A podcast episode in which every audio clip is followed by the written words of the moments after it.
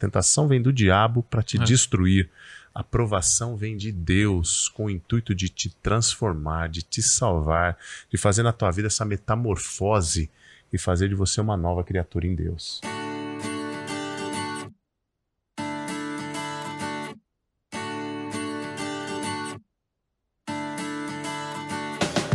Bem, gente, começa mais um podcast, o podcast no contexto, o podcast que nunca sai fora do contexto da sua vida, da Bíblia e da lição Contexto Bíblico Deuteronômio. E hoje nós vamos estudar o tema Não se esqueça. Então não se esqueça das palavras que serão ditas aqui, né?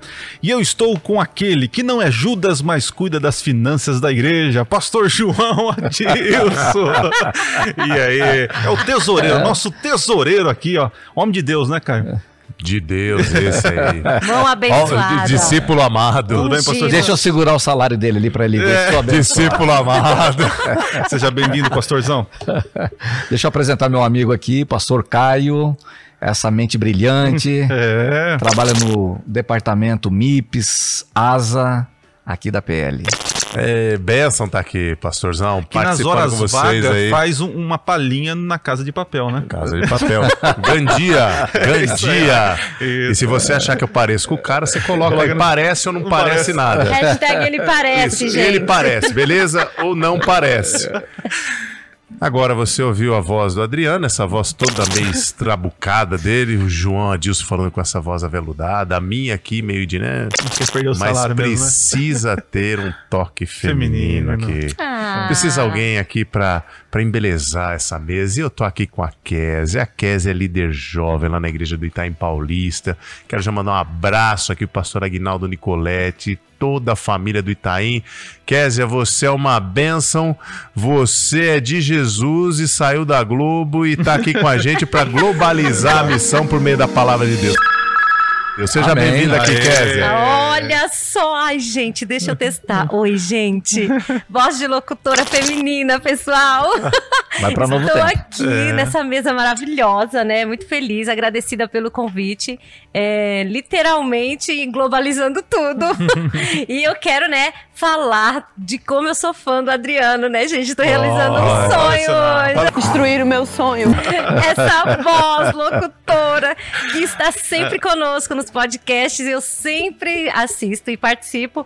E dessa vez estou ao vivo. Um privilégio. Que legal. Um privilégio é nosso, viu? Pelo menos você traz, você traz beleza para essa mesa, viu? É tão bom quando a gente. É tão bom quando a gente não conhece a pessoa de fato, né? Que a gente consegue admirar de longe. É que nem tem gente que admira até o Hitler. Ai, As atitudes do Hitler. glória. Não teve o privilégio de conhecer. quando a gente passa a conhecer, aí muda algumas coisas, mas a gente mas entende. veja, é, Kézia, olha só, ele sabe que eu amo ele, né? Por isso que ele faz isso, né? Eu não, percebi. Ele... mas, gente, para você que tá nos assistindo aí, se você não curtiu o vídeo, curta o vídeo, se inscreva no canal e abaixo tem os links aí para você seguir a gente no Spotify e também lá no arroba leste no Instagram. Vai lá e curte o nosso perfil, tá certo?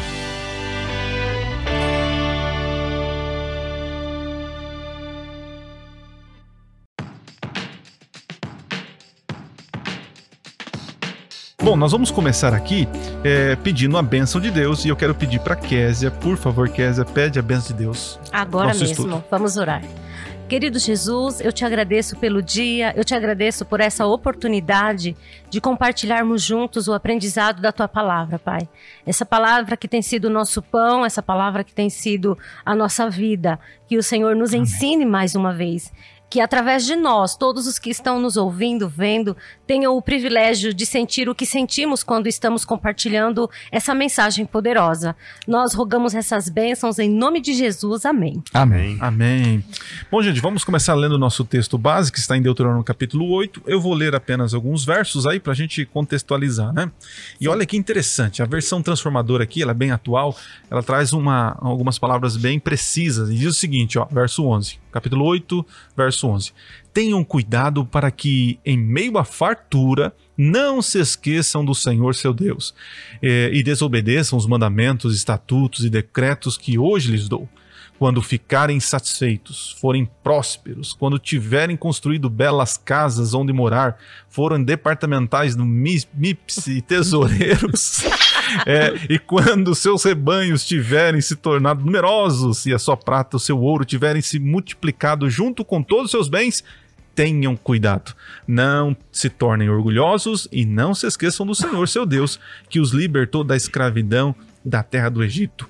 Então veja, a lição que promete aqui, né? É, promete esse contexto de que nós precisamos nos lembrar do nosso passado, de como chegamos até o presente momento, né? Mas a tirinha aqui traz uma, uma, uma coisa muito importante. Eu quero pedir para Késia, Késia, você que está antenada aí, diz para nós aí o significado aí dessa tirinha. que diz para nós aí? Ah, eu curti muito a tirinha, gente. Nossa, a frase que eu mais gostei foi a última, né? Quando o menininho entende, enfim, o que está sendo dito, né? Uhum. Ele diz: Ah, é como dizer que o pai tá on, né? Quando ali é, o texto fala sobre que o Senhor não dormita, né? É literalmente, o pai tá on, cara. Então se cuida que ele tá on, tanto na aprovação, tá on nas bênçãos, ele tá ajudando, ele tá amparando, tá provando, tá no fogo, mas ele tá on de toda tá forma. Ligado, né? Tá ligado com a gente, tá conectado, tá olhando tudo, tá vigiando e ele tem propósito em tudo. Uhum. A gente precisa confiar, né? O pai tá on. Mas eu gostei muito da tirinha tá, a galera tá antenada, né? Tipo, ó, se liga, galera, o pai tá on, hein? Não Cuidado. Nos abandona, né? Não nos abandona. Cuidado. Bom, entrando aqui na, no nosso contexto, né?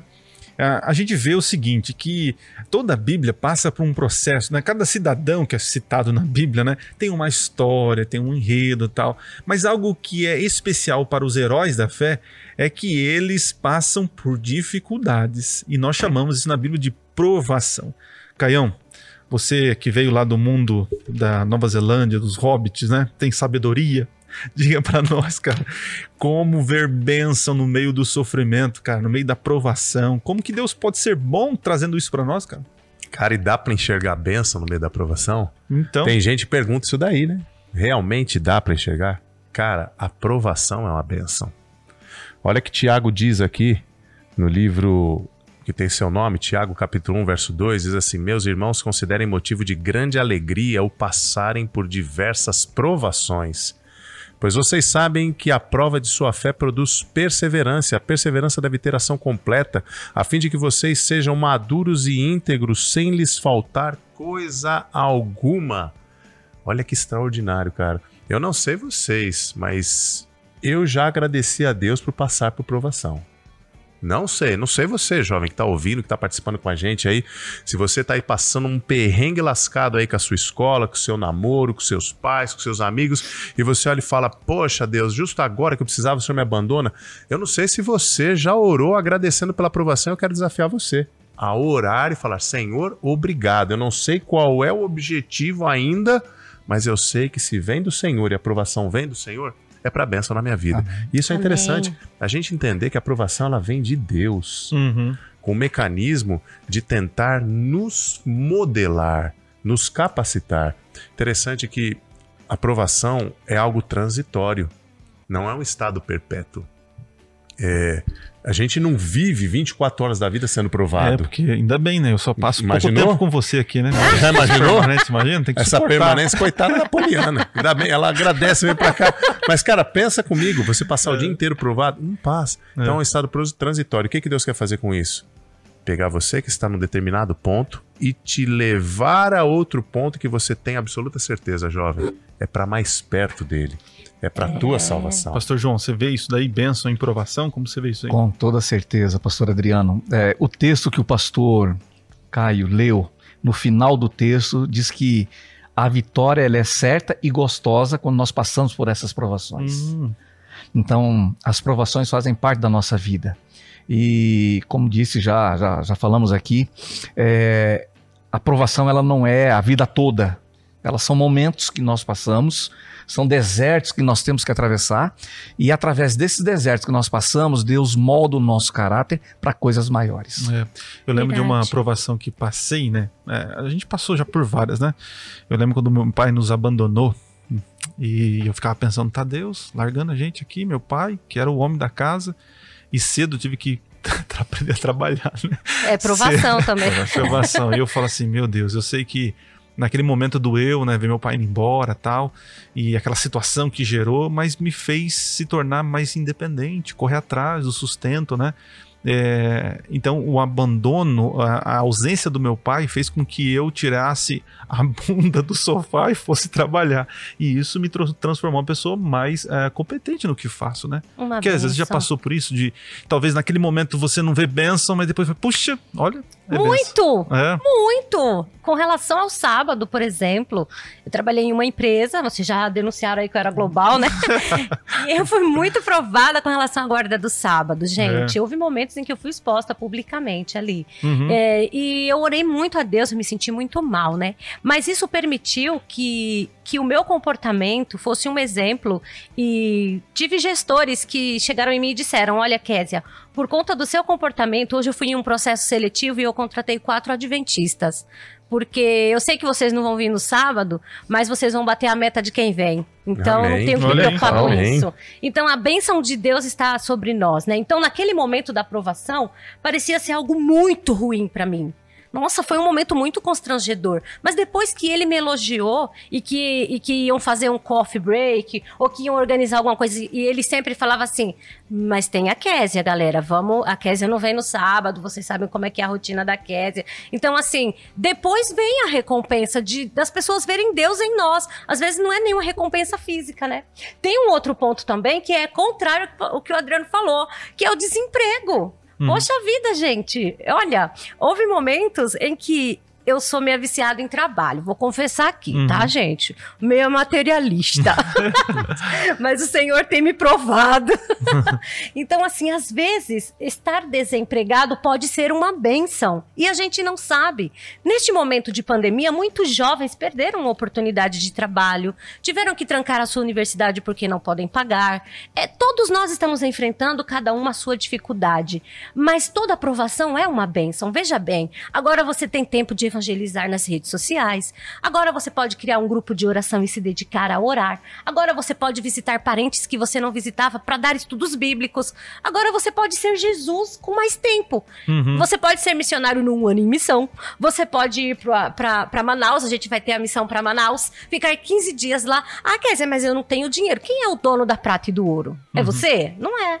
Se Deus. você está sendo provado, se você sente que Deus está tirando o materialismo do seu coração, te deixando desempregado, ao contrário do Adriano, né? que teve que trabalhar, seu desemprego também pode agradece, ser uma Né? Agradece. Agradece. pastor Caio, a gente vendo toda essa experiência que você está relatando, agora imagine, por que, que o povo de Israel ficou 40 anos no deserto?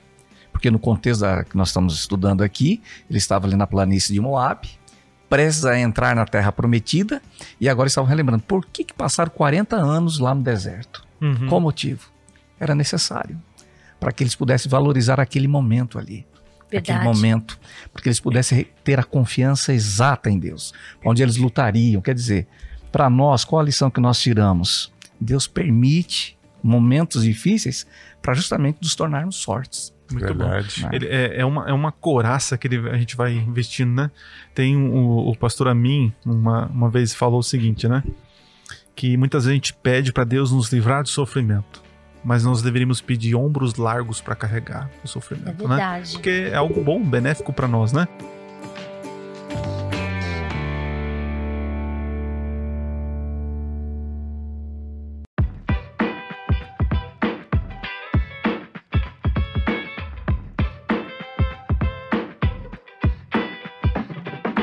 Mas, gente, avançando aqui na parte de compreenda, fala que todo bem provém de Deus. E é verdade, né? O, crente, eu sei que não é um fideísmo, né? Acreditar de forma cega, né? Mas veja, é, é possível, pastor João, é possível eu ah, confundir meus méritos com os méritos de Deus? Ou seja, eu tô, tá acontecendo, tô prosperando, pá, tô conseguindo, eu consegui. Como que eu consigo equilibrar isso? Você conseguiu ou Deus te abençoou? É muito comum isso acontecer, de você dizer assim: olha, eu cheguei aqui pelo meu trabalho, Sim. pelo meu, meu esforço, meu suor. o meu suor, é. o meu salário, Cinco da manhã, o meu carro, a Só minha Deus casa. É. é. É, muito, muito comum fazermos isso. Só que nós estamos relativizando é, Deus e, o, e, a minha, minha força. É, Deus é o que está por trás de tudo isso. Eu não sou nada. Quando eu olho a luz da palavra dele, eu percebo que eu não sou ninguém. Tudo que eu tenho, tudo que eu sou, provém dele. Isso aqui exerce fé, é exerce verdade. confiança. Então, nós não podemos fazer o que muitas vezes nós fazemos. E como cristãos fazemos isso? Até comum. Não, porque minha situação, porque eu fiz isso, eu fiz aquilo. Cuidado. É um perigo e Satanás nos usa nesses pontos aí. João, pegando um pouquinho disso que você está falando, é, a gente corre esse risco de esquecer daquilo que Deus fez já na nossa vida. Às vezes a gente não entende, é, a gente não consegue fazer a leitura correta de saber onde estamos e como chegamos até ali. Se a gente olhar, por exemplo, o ar que a gente respira, a proporção ali de oxigênio, de todas as substâncias que são ali para manter a as vida humana, condições as que... condições clima, tudo. Cara, já é motivo suficiente para a gente entender que a gente não é nada, que a gente é 100% dependente do Criador. Uhum, uhum. É verdade. Cara, os batimentos e todas essas coisas.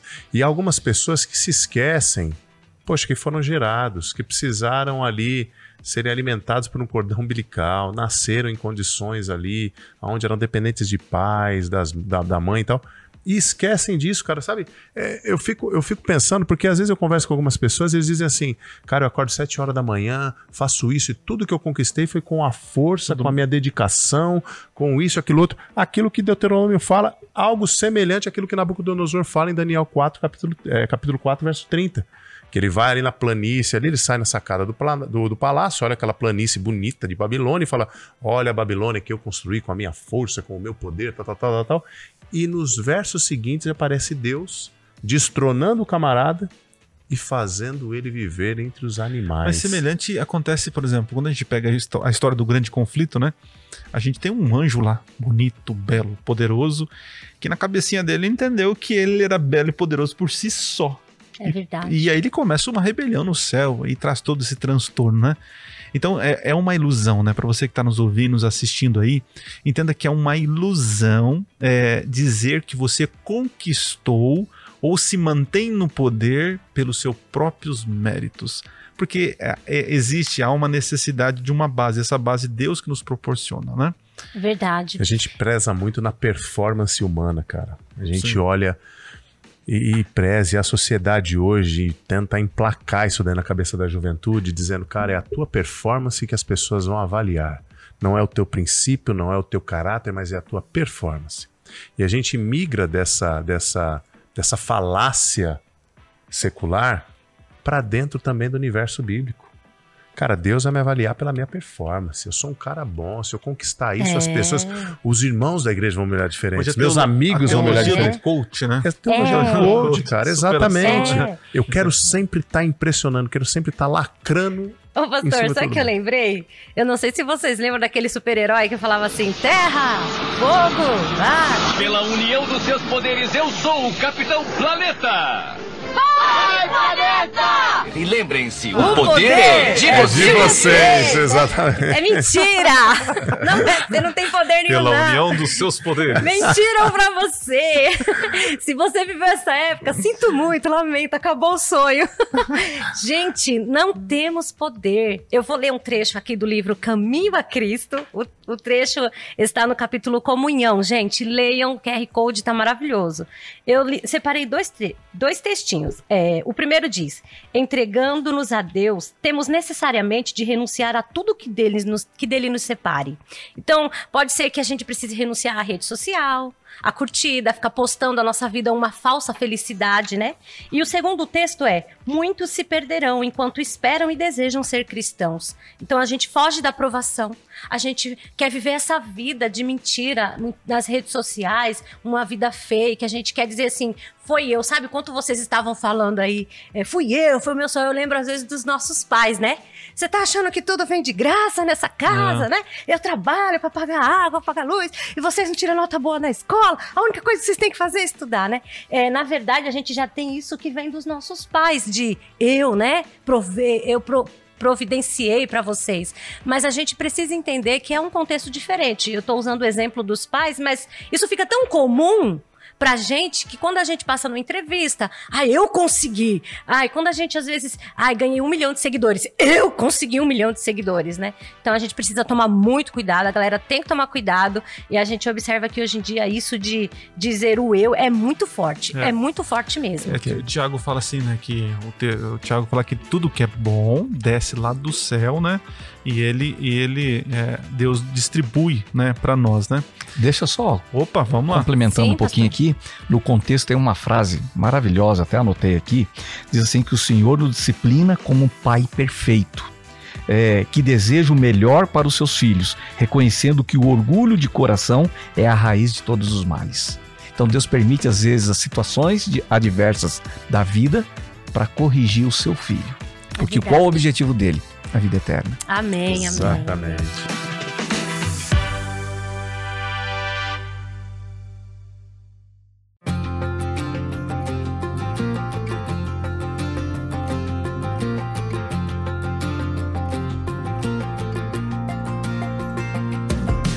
Vamos avançar aqui na questão do comente, né? E aqui nós vamos falar um pouquinho sobre a questão de, de pão, né? Fé e pão, né? É, Jesus usou esse texto, né? A gente vai depois ler um pouquinho sobre isso, mas é, eu queria lançar aqui para vocês, né? É, como assim? A, a, Bíblia diz assim: não só de pão viverá o homem, mas de toda a palavra que sai da boca de Deus, né?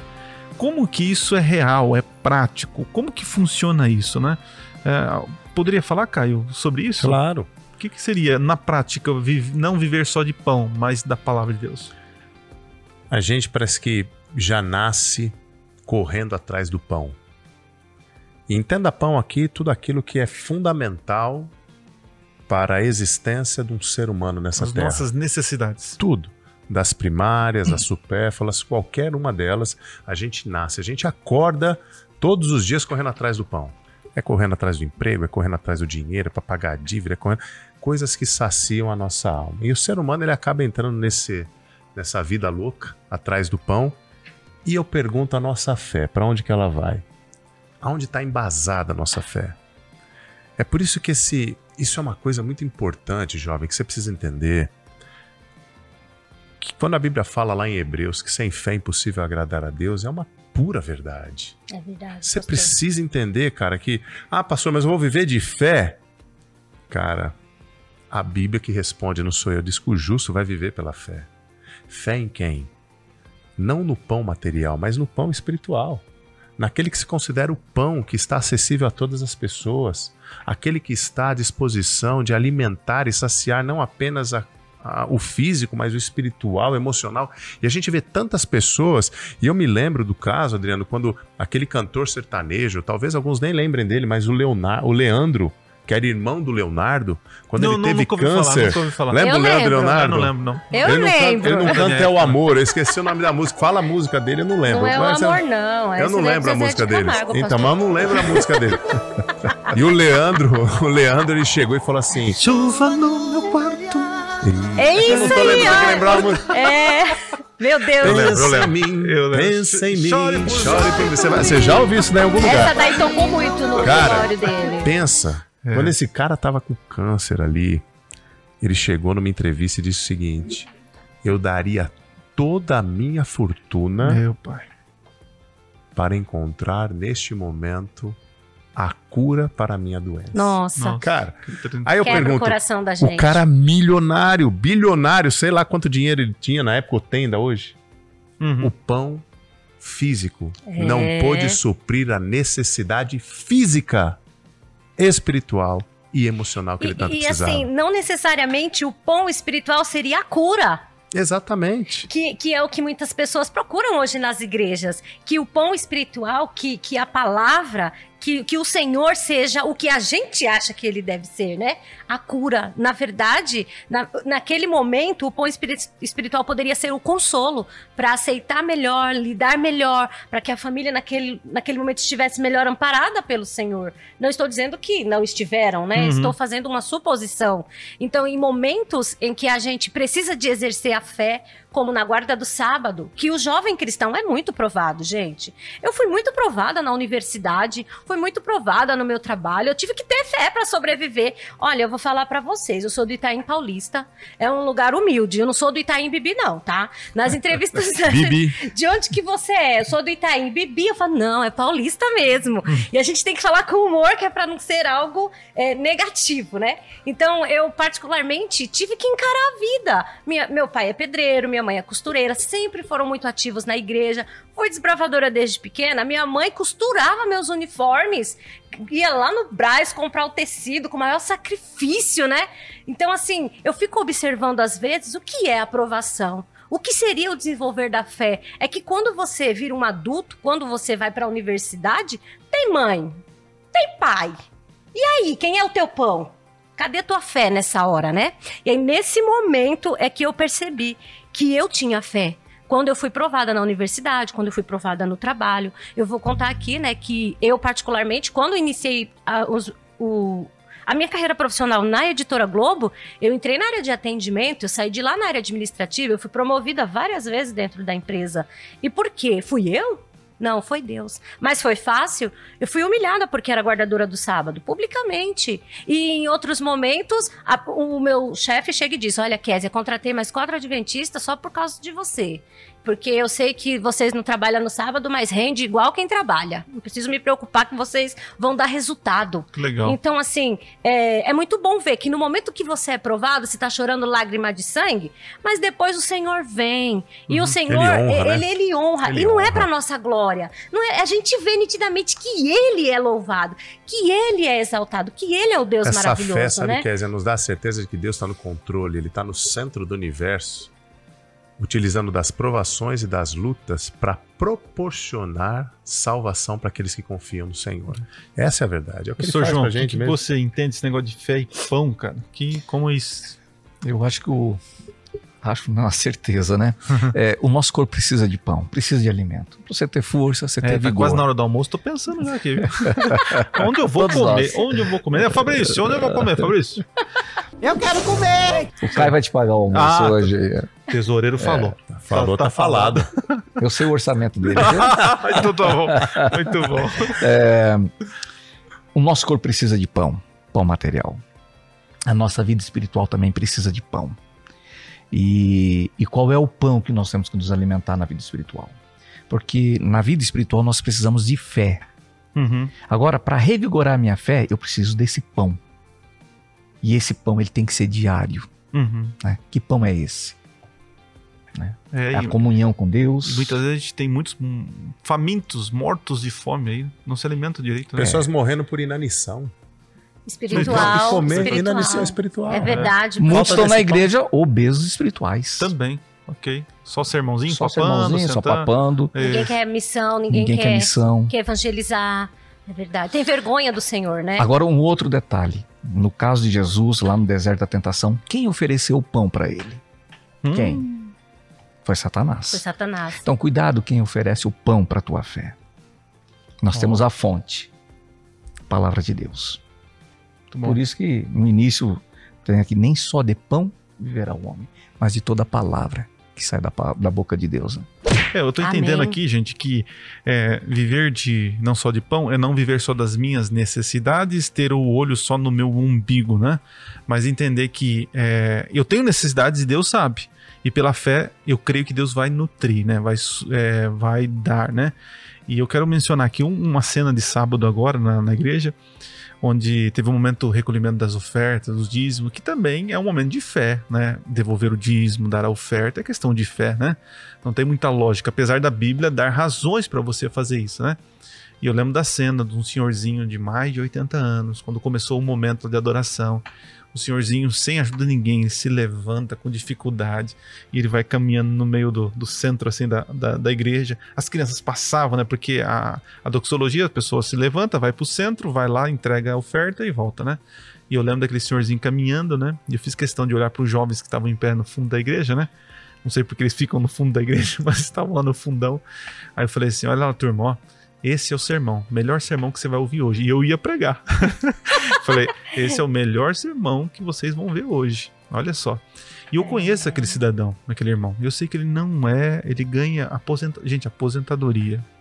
E no mundo que nós estamos, viver de mil reais e ainda se levantar para entregar o dízimo e oferta, e isso sim é na prática, não só viver de pão, mas da palavra de Deus. Ele se alimenta do alimento correto. Verdade. E Deus su É. supre, Supre, as supre necessidades, todas as necessidades. a necessidade dele. É, e tem um texto elas. aqui da, da- do contexto que diz assim: que o objetivo da palavra é produzir fé e confiança. Esse Exato. negócio de, ah, não, é, eu vou ouvir só louvores, eu não vou ler a Bíblia, não. Eu conheço uma galera. Então, gente, a palavra é alimento. Nós precisamos estudar a Bíblia, conhecer o Espírito Santo, conhecer a ação dele em nós, conhecer o sacrifício de Jesus. Precisamos sim estudar o tabernáculo, entender como funcionava, para que hoje a gente tenha gratidão na graça maravilhosa que nos ronda. Às vezes a gente vive uma vida de cristianismo sem conhecimento da palavra e a gente vive tão alheio a coisas tão maravilhosas que estão disponíveis. Eu acho que o conhecimento da palavra de Deus nos conscientiza do quanto somos provados e, e nos ajuda a enxergar a provisão divina na provação.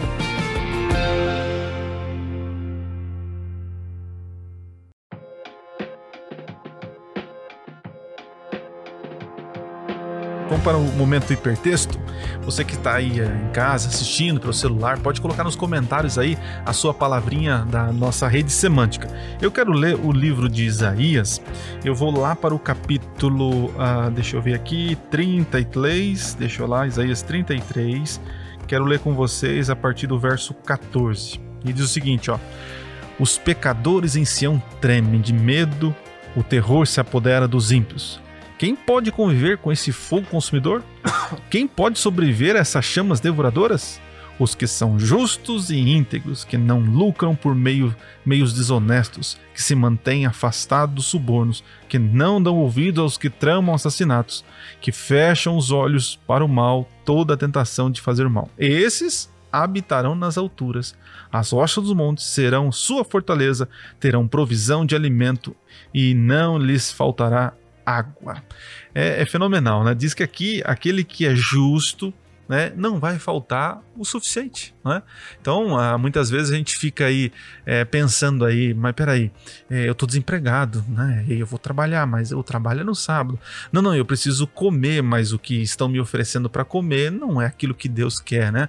Então a gente tem que entender que no- não só de pão virá o homem, mas de toda a palavra que sai da boca de Deus, né? Amém. Então, gente, olha só, vamos vamos aqui para a palavrinha-chave, né? Nosso hipertexto. É, felicidade. Felicidade. Felicidade é. A gente pode até filosofar sobre isso, né? Mas felicidade a gente não tem de maneira plena aqui hoje. Mas é possível ser feliz. É possível ser feliz aqui dentro daquilo que Deus nos proporciona, né? Então eu pensei em algumas palavrinhas aqui para colocar, né? É, felicidade é, faz, eu coloquei a palavrinha entrega. Para você ser feliz, no caso que nós estamos estudando aqui, temos que nos entregar, mesmo que nos custe algo, né? E aí na questão do- do- dos bens materiais. Kézia, que palavrinha você colocou ou palavras que você Então, pode colocar? né, Ó, mas toma cuidado que o Caio copia todas, viu? Ô, Caio, Tudo. poxa, eu tô aqui vacilando. Tô só aqui de olho só. Eu ainda escrevi de vermelho, discretíssima pessoa, né? Eu coloquei várias palavras, gente, porque no contexto da lição, pra mim, a felicidade veio como. Eu vou escolher a palavra equilíbrio. A felicidade no contexto da lição, é, eu acho que uma pessoa feliz, literalmente, é uma pessoa que consegue passar pelas provações, consegue lidar com momentos difíceis, consegue lidar com momentos felizes sem perder as estribeiras. Quando você tem um equilíbrio, quando você encontra isso na comunhão com Deus diariamente, buscando dele, e você consegue viver em equilíbrio, você é feliz. Porque quando você perde o equilíbrio, você precisa de ajuda. Uhum. Eu mesmo, quantas vezes a gente vai parar lá no terapeuta? Ah, meu Deus, perdi as estribeiras, perdi o controle. E aí, depois de uma boa conversa, depois de orar bastante, você encontra de novo o equilíbrio e você fica feliz de novo. Então, pra mim, é, é muito bom. E aí, as outras palavras, né? Vai, ó. Perdão, descanso, Jesus, resiliência, aceitação, maná, provisão. Tudo isso, quando eu pensei em felicidade no contexto da lição, veio fluindo na minha mente todas essas palavras. Amor, resiliência, gente. Só através da, da, da, Sabe, sabe uma, da uma palavra que eu, que eu vi aqui? Aumento. Aumento de salário, né, pastor João? Ô, pastor, Nós continuando aqui. Também pastor acho, João. também acho. Faz parte. Também mas, acho, aumento mas é é bom. temporária. Pastor João, mundo, e né? você, a felicidade, o que, que você fez, a palavrinha-chave, o que, que você pode São tantas contribuir? palavras, como disse a Késia, que é difícil de, de colocar aqui, mas vou pegar o- a ideia dela ali, que ela usou equilíbrio, Uhum. eu uso uma palavra, sensibilidade. Sensibilidade. Você tem que ser sensível a algumas coisas que acontecem na sua vida. Tem que ser sensível quando Deus está falando contigo, quando você está longe de Deus, quando você ouve a voz do Espírito Santo. Uhum. Porque a situação, quando você. Até aqui a, a lição, no contexto, diz o seguinte: que a felicidade completa é quando a pessoa, dentro do aspecto psicológico, ela passa por perdas, Uhum. frustrações, ela passa ali por um- uma situação atípica na sua vida, e no final aquilo ati- acaba atingindo o objetivo dela. Então, isso aí é o contexto da felicidade. Mas para tudo isso precisa de equilíbrio, sensibilidade, entrega, confiança. Tudo isso eu penso que é faz parte do, do processo de felicidade. Caião. E aí, você é um cara feliz, alegre? Diz pra nós Caio aí. é. Posso Caio dizer que eu sou mesmo. Olha o sorriso dele ali, ó. E aí, cara? Cara, eu, eu coloquei aqui três palavras e vou falar de uma delas que é promessa. Felicidade para mim tem a ver com promessa. É, tudo é ancorado naquilo que eu deposito ali a minha esperança. Cristo ele olha para mim e diz assim: "Cara, no mundo você vai passar por aflição, você vai passar por desemprego, você vai passar por tantos problemas, mas não esquece. Tem de bom ânimo. Ele está dizendo assim, ó, seja feliz, porque eu venci o mundo por você. Amém. Então, a promessa ela nunca pode estar desvencilhada da felicidade.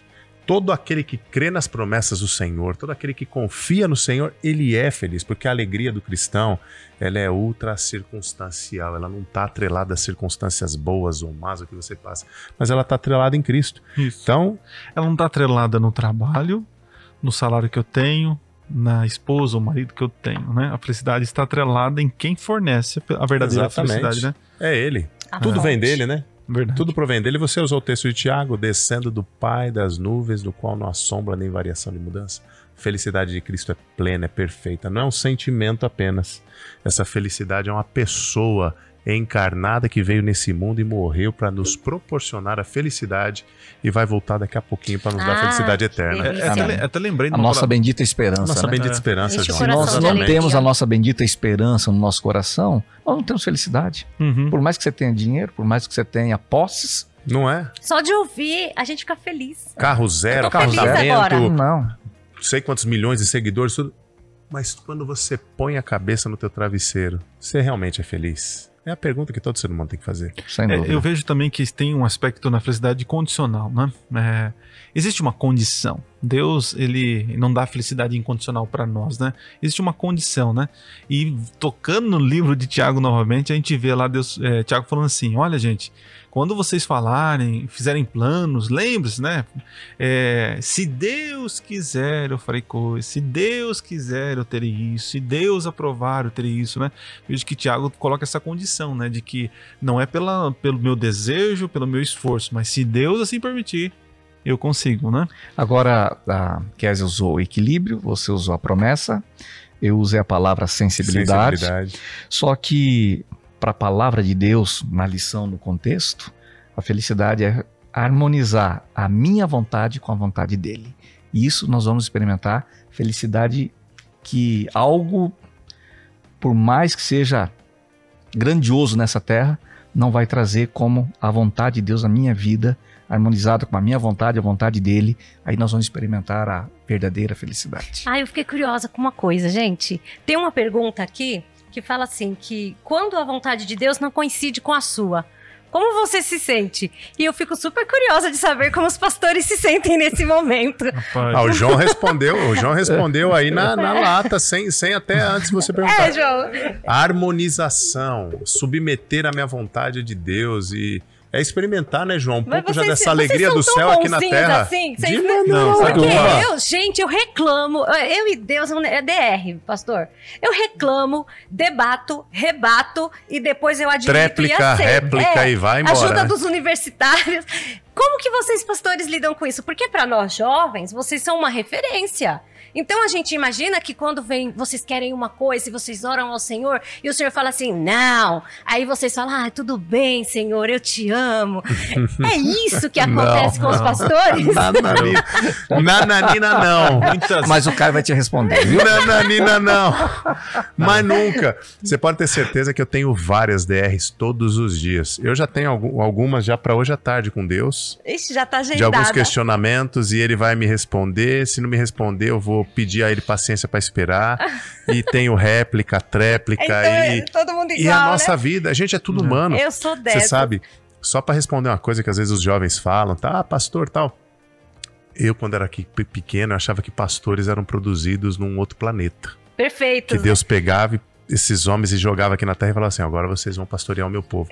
e eu percebi e experimentei que ser pastor é nada mais, nada menos de que alguém pecador, miserável, que depende demais da graça de Deus, mas se, se colocou ali à disposição 24 horas para servi-lo e ser moldado com muita força, com muita, com muito custo, de acordo com a vontade é, de Deus. Eu jurava que o Caio veio de outro planeta, né? Mas vamos continuar aqui.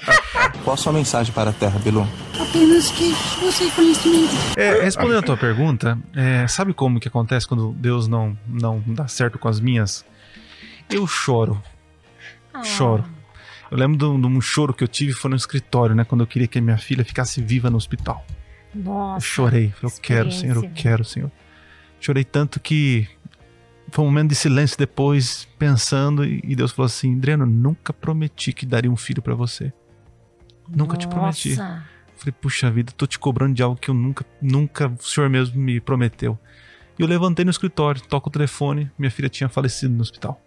Então, para você, jovem que está assistindo, ouvindo, nós somos seres humanos e Deus não fica bravo com as nossas dúvidas, nossos questionamentos, né?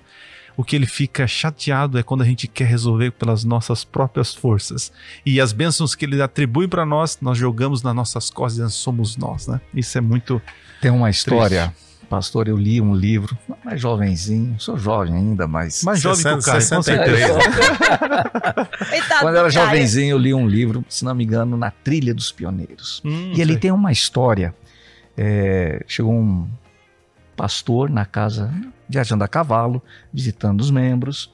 Chegou na casa de uma senhora e estava com o filho acamado. E ela pediu oração. E o pastor se ajoelhou e fez a oração para restabelecimento da saúde do, do filho. No meio da oração, a mulher disse assim: Não, Senhor, é, pastor, para a sua oração. Eu exijo que você peça cura a Deus. Eu exijo. Aí o pastor exigiu, aí o pastor, lógico, aceitou e acabou fazendo oração pedindo a cura para aquele rapaz que estava ali acamado. É, a história conta que o pastor foi embora, o moleque se restabeleceu, mas depois ele se desviou, se tornando um grande bandido. Olha. Então, a história né, é, na trilha dos pioneiros mostra o seguinte: a minha vontade tem que estar atrelada à vontade de Deus. É, se não for isso, eu acho que não existe felicidade. Agora, é fácil falar? De jeito nenhum. De jeito Nossa, nenhum. muito sério isso. Fiquei é. reflexiva agora. Até obrigada, a lição gente. ela fala sobre o relativismo obrigada. da vontade de Deus com a minha vontade.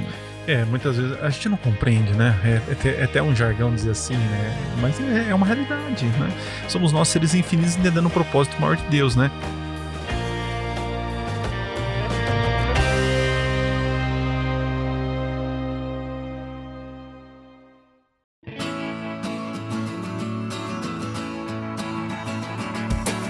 Avançando aqui na parte de compartilho, né? A palavra de Deus é vida, né? E, e, essa é a promessa que Deus vem trazer vida, vida em abundância, né? Mas como, gente, conciliar esse negócio de ter alegria no sofrimento, né? Paulo parece até masoquista, mas ele não é, com certeza, né? Mas o cristão, gente, é, é igual, é igual eu falei, né? A gente muitas vezes ora para Deus tirar o sofrimento, né? Mas o sofrimento faz parte da caminhada de fé, né? Mas como ver alegria no sofrimento, Caio? Como ver isso? Pra, talvez alguém está nos assistindo e, e, esteja passando, quem sabe perdeu alguém, é, tá desempregado, tá sofrendo e tá clamando a Deus. E como ver alegria nessa situação, mano? Eu vou tentar dizer aqui como eu, eu, eu lido com isso. Boa. É, eu acho que a melhor forma é estudar pela experiência, né? A, quando a gente sofre, a gente chora, a gente sente dor, a gente tem hora que quer fugir do problema. E esse processo que a gente pensa ser o crisol, é como se Deus estivesse purificando o ouro, colocando numa bacia ali, elevando a sua temperatura. É um processo que queima às vezes, sabe? Uhum. Dói, dilacera. E se você focar apenas para o processo, você vai chorar e vai se frustrar. Mas quando você começa a olhar para o resultado final, você consegue ser feliz Uhum. e experimentar a felicidade dentro da aprovação. Eu não sei se estou conseguindo ser claro, Sim. mas há uma ação, um processo e um resultado. Então, se alguém está nesse momento sofrendo, Está na ação, está na no processo. Ele precisa olhar para o resultado. Então, eu lembrei do texto agora que diz assim: ah, o choro pode durar, Uma, uma noite toda. mas, de manhã pela manhã. é muito. Eu Porque tenho- é o tenho- resultado, cara. Tem um testemunho. Vou abrir meu coração aqui, ó. Nessa roda de pastores. Tô na roda ungida. Posso abrir meu coração? Qualquer coisa vocês me dão penitência e eu pago. Brincadeira. Eu, particularmente, é, não tinha um sonho de ter uma família. Eu não tinha um sonho de me casar, ter filhos, no aventureiro, nananã. Hum. E as minhas amigas todas tinham. Eu fui madrinha de todo mundo com maior alegria, mas que ninguém me impusesse que eu, eu fizesse isso. E algum- alguns anos atrás, acho que acredito 24 meses, alguma coisa assim, a minha irmã mais nova se casou. E a minha família é muito envolvida, né? E a gente se envolveu e nos prepara. Casamento é tudo de bom, né, gente? E o irmão mais novo tá liberando o quarto, a gente dividiu o quarto, quase que eu. Ô, Flávia, beijo pra você, te amo, viu? Ela tem essa mágoa até hoje. Eu, quando ela mudou, eu falei, aleluia, o quarto é meu. então, enfim, minha irmã se casou. E aconteceu algo inesperado no dia do casamento da minha irmã. O meu avô materno faleceu no mesmo dia. Meu avô faleceu com 94 anos, lá na Bahia. E ele tem neto, bisnetos, trabalhou na roça, na enxada, até dias antes de descansar. Aceitou Jesus, foi batizado, descansou no Senhor. Viveu, o coração dele trabalhou e o médico disse: Olha, o coração dele trabalhou e dormiu no mesmo dia. Imaginem a aprovação. A aprovação. Você tem o casamento, não dá pra cancelar, porque ele Sim. faleceu no dia, né? E aí a minha mãe teve que lidar, todos nós. E eu tive que lidar com aquela situação. Mas, Kézia, que bênção que vem disso. Que você vai chegar nisso ou não vai? O que isso tem a ver? Quando meu avô descansou e que naquele momento estavam enterrando meu avô na Bahia e a minha mente estava voltada para minha irmã no altar, junto com o meu cunhado, que hoje é meu irmão, por consideração, e o pastor celebrava a união de uma de um novo casal que ia construir uma nova família, eu senti muita gratidão. Porque meu avô um dia fez isso. Porque minha mãe e meu pai um dia tiveram o privilégio de construir uma família e eles sempre se esforçaram muito para que fosse uma família adventista, uma Uhum. família cristã. E como eu quero ter a moral de dizer para Deus, eu não quero ter uma família. Que é o plano de- dele para nós. Que façamos parte de uma família, que construamos uma sociedade, que multipliquemos a sua palavra, que contemos as histórias, né? E Jesus me moldou nesses últimos 24 meses. Meu plano era investir na minha carreira. Isso nunca foi novidade para nenhuma amiga. Sair do Brasil, viver fora do Brasil, viver plenamente solteira, economicamente independente. E meu coração mudou. Eu não sei explicar Uhum. o que aquela aprovação fez comigo. Eu não sei explicar. Eu mudei de ideia. Agora eu sinto vontade de ter uma família, de compartilhar minha vida, de ter um filho no aventureiro, gente. Ô pai, eu não acredito que eu tô dizendo isso. Quem me conhece sabe. Uhum. Então, o Senhor tem me moldado muito. E molda mesmo. De uma dor como essa, surgiu algo tão lindo dentro de mim. Legal. Então, assim, parece que nós que somos jovens somos sufocados com a ideia de que se você decidir uma coisa com 17 anos, você tem que ser aquilo para sempre. Você pode, você consegue. Não é assim. A gente pode mudar de ideia, a gente pode aceitar os planos de Deus na nossa vida. As provações e as dores. Elas vêm também para isso, para fazer com que a gente eh, cumpra a vontade de Deus É, nessa terra, aprender, né? a, aprender a entender que nem tudo é do jeito que a gente quer e tem muitas coisas boas que vem disso, né? É, às vezes aquilo que é bom não é bom para mim. Quer dizer, aquilo que eu acho que é bom não é bom para mim, né?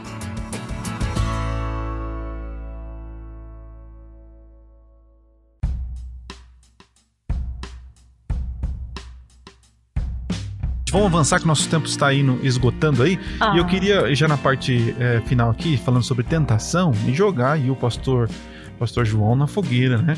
Pastorzão, existe diferença, cara, esse negócio de tentação e provação? Como que você explicaria pra alguém aí que fala, mas peraí, é tentação isso aqui ou é provação? Qual a diferença que você, você pode nos ajudar a entender aí?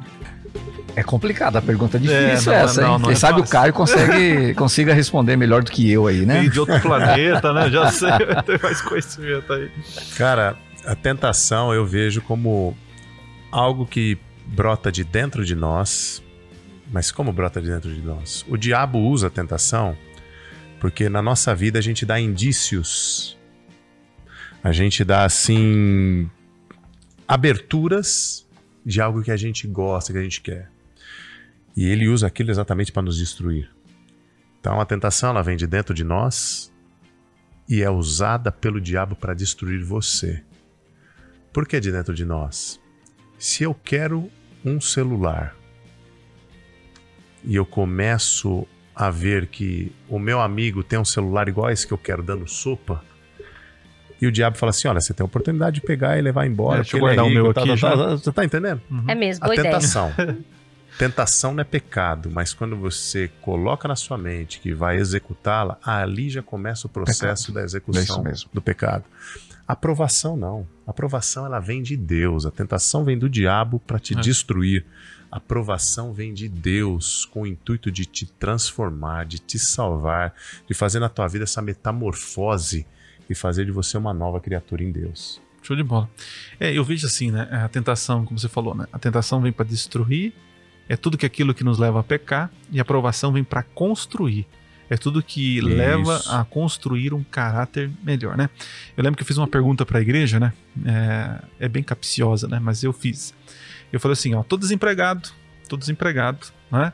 Sou fiel a Deus, entendo que é, a lei está em vigor, né? Enfim, estou desempregado. De repente surge uma vaga de emprego para trabalhar no sábado. Pergunto, perguntei para a igreja. Isso aqui, essa, essa proposta, é uma tentação ou uma provação?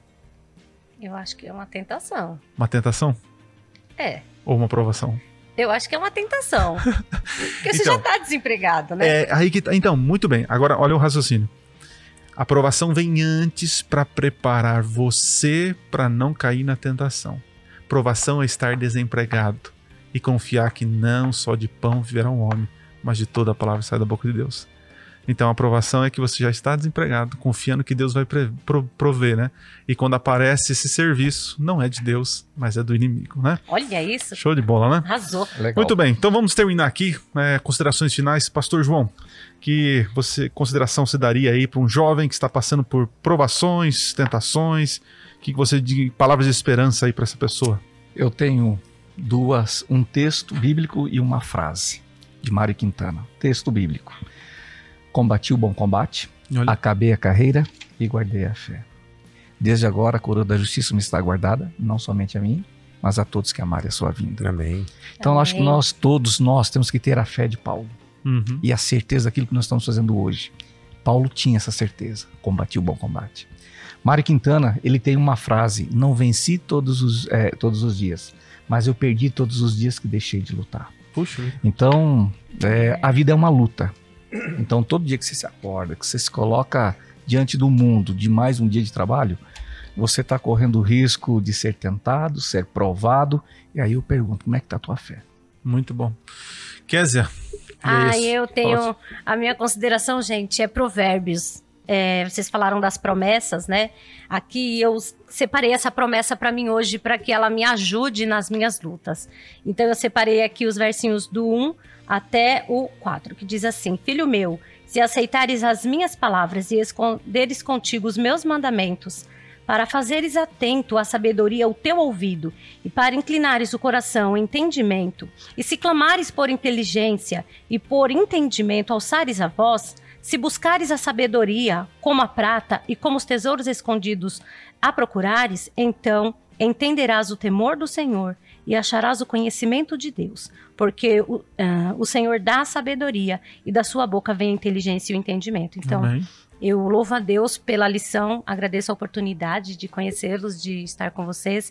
E falando de provação, gente, a gente precisa buscar o Senhor como a prata e como ouro. A gente trabalha nove horas por dia para ter salário. E quanto a gente procura por sabedoria por dia? Uhum. Então, que a gente possa focar, porque vem do Senhor tudo Muito isso. bom. Caião, palavras finais. Quero sim agradecer o momento de estar aqui com vocês, com os amigos aqui. Quero falar para você, jovem. O desejo primário de Deus não é a sua felicidade, cara. Não é a sua felicidade, lindona. O desejo primário de Deus é a sua salvação. Amém. Verdade. E Ele vai usar das provações, porque Ele te ama. Ele vai fazer você andar, às vezes, no deserto, para que você encontre ali o refúgio nos braços daquele que é o amor, é a felicidade e a sua salvação. Deus abençoe tua vida, firme aí Amém. no estudo da palavra de Deus e um prazerzaço estar com vocês aqui, minha gente. Muito bom. Pastor João, João Adilson, ora para nós. Claro. Por favor. Oremos.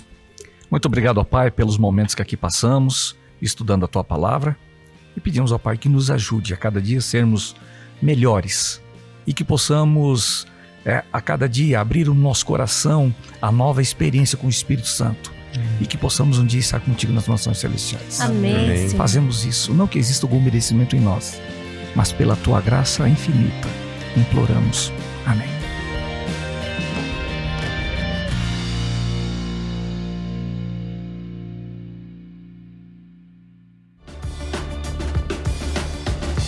É isso, gente. Obrigado, pastor Adilson. Valeu, obrigado, galera. Kézia. Valeu, Prazer, Caião. gente. E você que está nos assistindo até agora, se não curtiu o vídeo, é o momento de curtir, de compartilhar e, claro, se inscrever no nosso canal também, tá? Abaixo no link aqui, ó, na, na descrição, tem link para você seguir a gente. E nos vemos aí, se Deus quiser, na próxima oportunidade, tá bom? Valeu!